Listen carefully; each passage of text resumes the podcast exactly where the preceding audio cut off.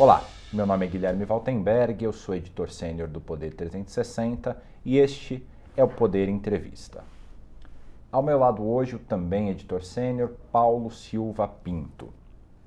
Ao lado dele, a gente vai entrevistar o advogado criminalista especializado em crimes do chamado white collars, ou seja, crimes cometidos por pessoas com bastante poder ou bastante dinheiro. É, o nome dele é Sérgio Rosenthal e ele é ex-presidente da Associação dos Advogados de São Paulo. Doutor Rosenthal, muito obrigado pela entrevista. É um grande prazer estar com vocês, Guilherme. A minha primeira pergunta é sobre uma fala bastante recorrente. Diversos países falam que os paraísos fiscais eles é, ajudam a esconder criminosos. É verdade essa afirmação? Sim, os paraísos fiscais eles têm uma política tributária que favorece a ocultação de recursos ilícitos, mas não é por conta disso que se pode generalizar no sentido de se dizer que todos os recursos investidos em empresas sediadas nessas localidades são recursos originários de atividades criminosas. Existem países que proíbam uh, seus cidadãos de ter uh, propriedades em paraísos fiscais? Eu desconheço porque, na realidade, isso não é uma atividade ilícita, isso é absolutamente natural. Né? O, o que deve se examinar são as razões pelas quais determinados indivíduos decidiram levar os seus recursos a esses paraísos fiscais, ou seja, por que é que eles decidiram levar recursos que foram angariados nos seus países de origem a uma outra uh, destinação é, com uma política tributária diferente e uma proteção com relação a aquelas informações, aqueles dados que, na realidade, poderiam ser melhor escrutinados nos seus países de origem. E é uma curiosidade bastante recorrente, bastante comum. A gente que escreve bastante sobre essas questões de offshore, paraísos fiscais, uma pergunta que sempre chega é: então quais que são os chamados bons usos ou os usos, os usos lícitos da, das empresas offshore nos paraísos fiscais. Quais são eles? Veja, atividades bastante simples podem é, ser empreendidas por meio da constituição de uma empresa dessa natureza, Guilherme. Você deseja é, adquirir uma propriedade no exterior, vamos dizer, um apartamento na Flórida, e você não deseja fazê-lo em seu nome pessoa física. Isso por questões fiscais especialmente questões fiscais do governo americano, a questão de sucessão aos seus herdeiros, no caso do seu falecimento. Então, você constitui uma empresa e esse imóvel é adquirido é, por meio dessa empresa, com recursos originários da sua atividade ilícita, sem qualquer tipo de é, infração penal originária, qualquer ilicitude que envolva essa operação. E você então pode abrir uma empresa para aquisição desse imóvel em qualquer lugar do mundo natural que você o faça em um país ou em um local que não exija de você o pagamento de tributos pela simples manutenção dessa operação imobiliária. Então aí o senhor explicou bem aí como é que pode ser é, um uso lícito, um uso correto aí de uma offshore para fazer uma compra legítima, um imóvel num outro país, enfim. E, e quais são os usos que podem ser considerados legítimos para a questão do sigilo. Os paraísos fiscais têm uma proteção elevadíssima ao sigilo, aos donos das empresas. Qual é uma justificativa plausível para esse exagero, excesso de, eh, de sigilo? É, na verdade, o sigilo, acho que ele nunca pode ser classificado como um sigilo exagerado. Ou há sigilo ou não há sigilo. Ou é uma, uma informação aberta ou é uma informação sigilosa. Uh, acredito eu que todo cidadão tem o direito também de ter os seus recursos, o seu patrimônio uh, protegido do conhecimento geral, do conhecimento público. É evidente que quando nós falamos de pessoas politicamente expostas, que nós falamos de pessoas que, por alguma razão especial, tenham, vamos dizer assim, até o dever de ter uma maior transparência com relação ao seu patrimônio, aí é uma situação absolutamente atípica, extraordinária. Mas o cidadão comum ele tem o direito de ter o seu patrimônio, o sigilo dessas informações protegidas.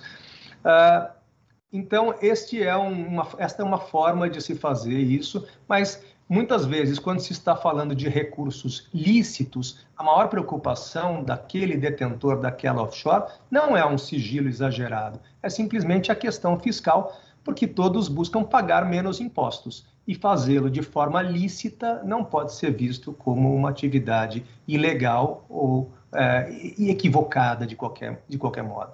Por que, que há um incentivo a essas pessoas de manter recursos uh, nesses paraísos fiscais? É um, é um erro uh, de regulação, de, de, legislação dos países de origem ou, ou não? É uma coisa que é assim mesmo e os sistemas diferentes devem conviver? São sistemas diferentes que convivem Durante muitos anos, as pessoas mantinham recursos na Suíça, como todos sabem, isso há muitas décadas. E aí, então, essa, esse, esse numerário ele foi mudando de mãos, ele foi também mudando de, de perspectiva quanto à sua proteção, quanto aos investimentos que seriam feitos, a forma de investi-lo, etc. E hoje em dia se fala muito nas BVIs, talvez daqui a algumas décadas nós estejamos falando em algum outro sistema, uh, de acordo com as regras tributárias que forem sendo impostas em diversos países. Então, uh, isso é uma, um mecanismo que ele vai se autorregulando, ele vai se autoadaptando a, a, a, partir do momento em que os países vão também aumentando ou diminuindo as suas alíquotas fiscais. Seria o caso de, de o Brasil ou de outros países mudarem a sua legislação para que não houvesse incentivo a, a, a manter dinheiro nos paraísos fiscais? Não entendo que haja um incentivo a se manter uh, esse dinheiro em paraísos fiscais. Qualquer país que cobre impostos e, e, por mais e que cobre impostos elevados dos seus cidadãos, ele de alguma forma ele está motivando o cidadão a, a fazer o, o uso desses recursos de modo a tentar pagar o menor valor em impostos possível. É? Então, isso é algo que acontece aqui no Brasil. Qualquer empresário ele vai estabelecer uma política, uma operação e uma política tributária na sua empresa de modo a pagar menos impostos. A própria pessoa física, se ele tiver condições de fazer algo que esteja dentro da lei e que permita ele pagar menos impostos, ele tem o direito de fazê-lo. É natural que o faça. Só, só para esclarecer, para esgotar o assunto, é, é, seria o caso talvez de baixar os impostos uh, no Brasil para que as pessoas não precisem ir para o exterior ou isso não é viável? Isso não é viável porque você teria de ter uma regulação é, em todos os países do mundo, não é? Então isso, não, isso jamais será possível. É? Isso acontece mesmo internamente, se vocês forem pensar a respeito de imposto de transmissão de herança, vamos dizer. Então, você tem hoje em dia no Brasil alíquotas diferenciadas entre os, os diversos estados. E, então, um determinado cidadão que reside em um determinado estado, ele pode decidir se mudar para um outro estado num evento de estar mais velho ou, ou precisar fazer aqui a, a transmissão do seu patrimônio para pagar uma alíquota menor de impostos. É natural, empresas no Brasil e como no mundo, elas estabelecem as suas operações em determinados estados de acordo com as alíquotas fiscais que são impostas pelos governos estaduais. Então, é natural que aconteça isso também a nível internacional. Agora há pouco o senhor mencionou, quando a gente estava falando sobre sigilo, que há uma diferença entre uma pessoa que não queira é, demonstrar publicamente todo o seu patrimônio, uma pessoa sem um cargo público, e entre aquela que assume um cargo público. Recentemente, aqui no Poder 360, junto com a ICIJ, a gente revelou a offshore do ministro Paulo Guedes, nas Ilhas Virgens Britânicas. Na opinião do senhor, existe alguma irregularidade nesse caso em específico?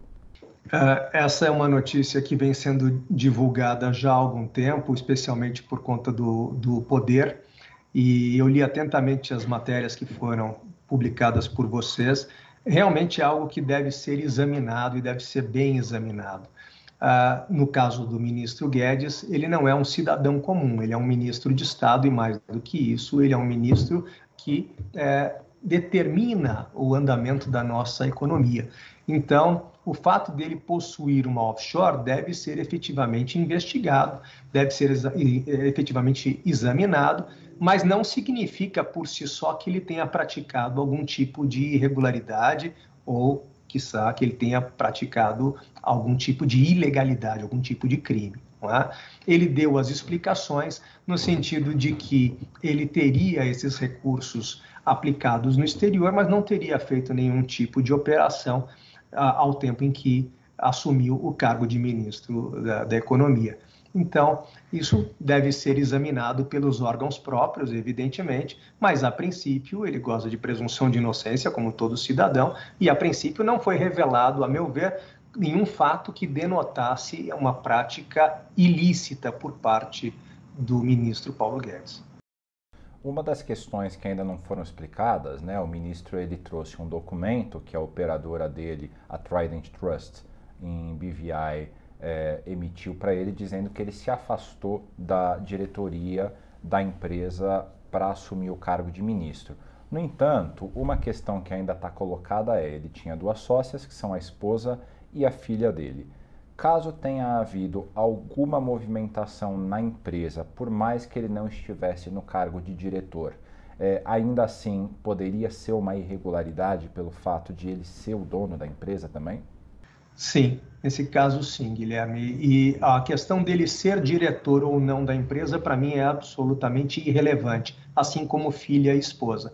O que interessa é o que é feito com esse patrimônio que é de propriedade dele e que está no exterior. Então, se ele, por acaso, se essa empresa pratica ah, algum ato, ela faz alguma operação que traga proveitos para o ministro Paulo Guedes e sua família, isso efetivamente deve ser investigado, é, especialmente porque ele é o nosso ministro da Economia e ele conduz essas questões por aqui e tem acesso a informações que nós não temos. Então, o que importa é saber se houve algum tipo de vantagem em relação às aplicações, às operações que foram feitas no âmbito dessa empresa. Se essa empresa não fez nenhuma operação, evidentemente não há qualquer tipo de vantagem, não há o que se é, indagar a respeito disso. E digo mais, essas questões elas se aplicam também a nível nacional. Todo político, todo ministro, ele tem recursos no Brasil, ao menos, ou ele pode ter recursos no exterior, mas ao menos ele, ele tem um patrimônio não é, não é desprovido totalmente de patrimônio. Se o seu patrimônio é afetado pelos seus atos no governo ou por informações que ele detenha, informações privilegiadas que ele detenha, isso constitui o mesmo tipo de irregularidade. Ou seja, não é o fato de se tratar de uma empresa offshore ou de uma empresa no Brasil, é o fato do que ele faz com as informações que ele detém por conta do cargo que ocupa. Além das informações uh, que podem influenciar em decisões sobre a empresa, sobre investimento, há decisões que podem afetar uh, uh, a empresa, assim como outros proprietários de empresas. É, recentemente houve uma modificação em relação à proposta de tributação dessas empresas uh, que estão em paraísos fiscais. a proposta do governo era uma e foi alterada, tornando a, a, regra, a proposta ainda mais favorável para os proprietários de empresas em paraísos fiscais. Esse tipo de decisão pode constituir uma irregularidade ou não? Ele pode, em tese. Ele pode, Paulo, em tese. Mas veja, eu repito, esse tipo de questionamento ele pode afetar também empresas no Brasil. Ou seja, o que estava se discutindo era a questão, perdão, o que estava se discutindo era a questão da tributação dos dividendos tributação dos dividendos das offshores, mas também se discute a tributação da, da, distribuição de lucro no Brasil, das empresas no Brasil. Ou seja, o fato de se tratar de uma offshore não é aqui tão relevante assim. Lógico que era uma regra específica quanto aos offshores, mas se o ministro possui uma empresa aqui da qual ele é sócio ou alguma coisa nesse sentido, ele também seria afetado por esse tipo de decisão. Então, o que vai se, o que é importante, na minha opinião, é saber se alguma decisão foi adotada por conta da situação do ministro, do seu patrimônio, se ele foi favorecido de alguma forma, se alguma operação foi realizada em é, razão de uma informação privilegiada que ele detinha. Mas só, só um esclarecimento também nesse, nessa questão. Uh, uh, uh, claro que ao tomar uma decisão que afete empresas, uh, uh, isso, isso pode afetar uma empresa do, do tomador de decisões, só que é muito mais comum a pessoa ter empresa, uma conta bancária, enfim, que também pode ser afetada por decisões. No caso de offshores, é uma coisa muito mais rara. O fato de ser mais raro pode significar alguma, alguma questão específica ou, ou, pode sugerir mais claramente um favorecimento ou não? É irrelevante o fato de ser algo mais raro?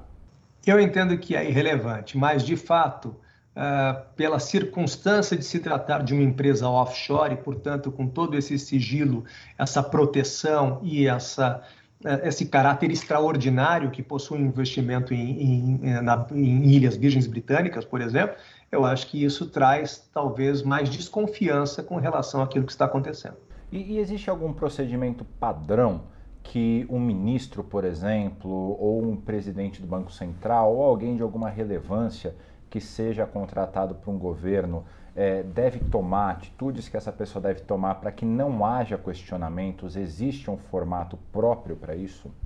Um formato próprio talvez não seja algo assim tão fácil de definir.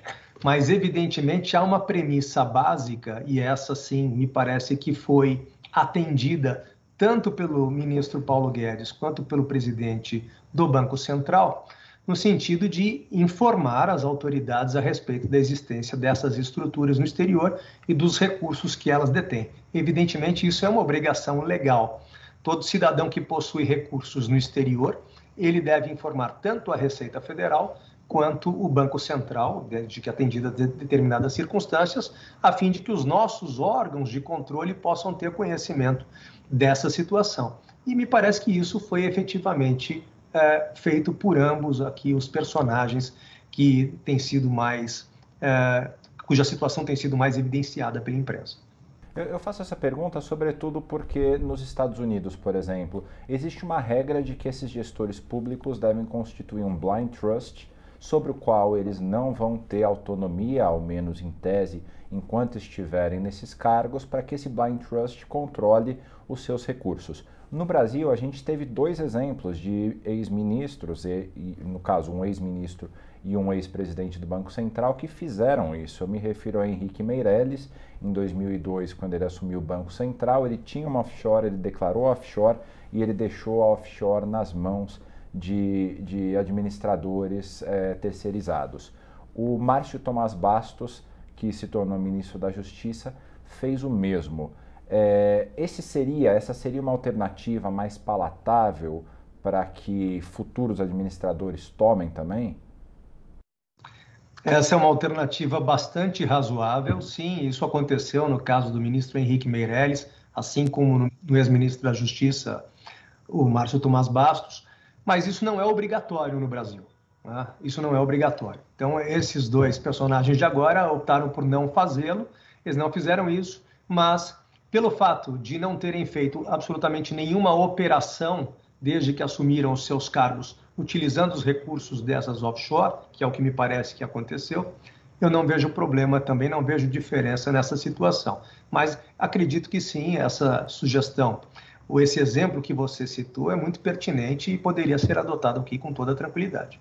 É, na sua avaliação, as regras brasileiras sobre offshores deveriam ser aperfeiçoadas, revisadas? Não me parece que haja qualquer tipo de problema com relação a essa regulação, eh, Paulo. Aqui a obrigação é de se levar à Receita Federal as informações a respeito dos bens eh, que pertencem ao cidadão e, de outro lado, o Banco Central exige que esses bens, caso estejam depositados no exterior, eles sejam informados anualmente. Isso para efeitos estatísticos e etc embora isso constitua um crime grave, a, a, a, não observância a essas regras constitua um crime. É? Então, nós sabemos que possuir um bem e não declará-lo à Receita Federal constitui crime de sonegação fiscal, um crime contra a ordem tributária. E manter depósitos não declarados no exterior, desde que a partir dos limites fixados pelo próprio Banco Central, também constitui crime, aí um crime financeiro de evasão de divisas.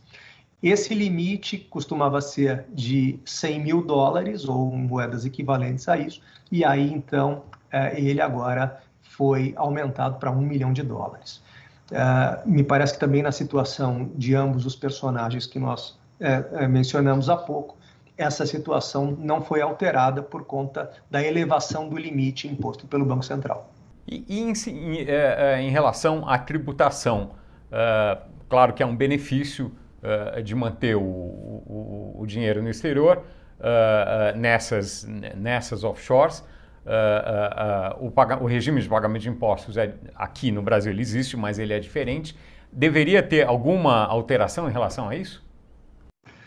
No momento, há tributação. Há tributação quando se envia o dinheiro para fora e quando se traz o dinheiro ao Brasil e agora se discute a, tributação dos dividendos, não é? Então, isso pode vir a ocorrer de acordo com o que vai acontecer na nossa reforma tributária, se é que ela vai efetivamente acontecer. Mas, na sua avaliação, seria o caso de fazer isso ou não? Eu não sei lhe responder isso, Paulo, porque é uma questão que envolve muito mais a questão, a, a, situação econômica do país do que uma questão de direito, não é? Aí é uma questão de política de Estado de se fazer isso dessa forma. Então, isso se discute assim como a, a, tributação da distribuição de lucro no Brasil. Então, é, é muito difícil responder essa questão sob ponto de vista jurídico. A preocupação da pergunta aqui é, é no sentido de é, é se ao fazer isso o Brasil estaria uh, uh, fazendo uma coisa muito diferente de outros países? Não, não estaria fazendo uma coisa diferente. Realmente uma, é uma questão de política econômica do país, não é? Uma questão uh, que difere de país para país. Mas como eu disse agora no início da nossa conversa, nós temos de imaginar que essas offshores elas são utilizadas para atividades lícitas e com dinheiro declarado e, e, ganho honestamente e já tributado, não é? Porque todo ganho de recursos, não é? Todo lucro ele é tributado no Brasil. Então, uh, eu citei o, a, o, exemplo da compra do imóvel, mas as offshores são comumente utilizadas para compra de barcos, para compra de aeronaves, para, é? então uma aquisição de bens que não tem absolutamente nenhum tipo de irregularidade, que não envolvem operações que não envolvem qualquer tipo de ilicitude. Evidentemente, quem pode utilizar essas estruturas são pessoas de posse, são pessoas diferenciadas sob o ponto de vista financeiro. Doutor Rosenthal, é, o nosso tempo está chegando ao fim, mas ainda consigo fazer mais uma pergunta para você. Uma das opiniões que a gente coletou enquanto a gente produzia a reportagem sobre o ministro Paulo Guedes em parceria com a ICIJ é a de que existe no Brasil é, um meio caminho andado em direção à tributação das offshores, se comparado com os padrões da OCDE. Alguns especialistas citam, por exemplo, que a tributação para você enviar dinheiro do Brasil por uma conta pessoa física no exterior é um e se você, como pessoa física, envia dinheiro por uma conta pessoa jurídica no exterior, você paga muito menos tributos. E que essa diferenciação, por exemplo, seria um erro a ser corrigido no futuro. Na sua avaliação, eu sei que para o senhor, como o senhor mencionou agora há pouco, é difícil fazer uma análise exclusivamente jurídica desse caso, mas vamos fazer uma análise comparativa com os outros países da OCDE e da América do Sul, por exemplo o Brasil cobra menos impostos do que esses países para mandar dinheiro para o exterior? Essa questão da, da, tributação, ela, eu entendo que está muito relacionada ao uso que esse dinheiro, a destinação que o dinheiro que nós pagamos de impostos é, é, é, é dada pelo governo. Então, é, você veja que em países, outros países do mundo, as alíquotas são muito superiores às alíquotas no Brasil. E o cidadão paga aquele tributo sem entender que está sendo expoliado, porque ele efetivamente acredita que aquele dinheiro está tendo bom uso. Aqui no Brasil, me parece que uh, nós temos uma determinada carga tributária que deve ser atendida pelo cidadão, cuja a economia do país deve suportar aquela carga tributária e o cidadão deve acreditar que aquele numerário que está sendo destinado está sendo destinado de forma correta. Então, todos esses fatores, eles. Foi isso, inclusive, trazendo agora para o campo jurídico, foi isso que fez com que a sonegação fiscal fosse tolerada no Brasil por tantas e tantas décadas. Isso sempre foi crime no Brasil. Né? A primeira lei que instituiu o crime de sonegação fiscal no Brasil é de 1965, a Lei 4.729, muito anterior à lei atual, que é da década de 90. Então, é, por que é que a sonegação fiscal foi tão tolerada no Brasil? Por que é que o cidadão acreditava que não pagar impostos era algo justo, era algo razoável? eu acho que nós temos é de mudar esse tipo de filosofia no nosso país. A população, os empresários especialmente, têm de acreditar que o pagamento dos impostos é algo fundamental para o desenvolvimento do nosso país. Doutor Rosenthal, queria agradecer ao senhor por essa entrevista e eu queria agradecer ao meu colega Paulo Silva Pinto por me acompanhar também nesses questionamentos a respeito de offshores e paraísos fiscais. Até a próxima.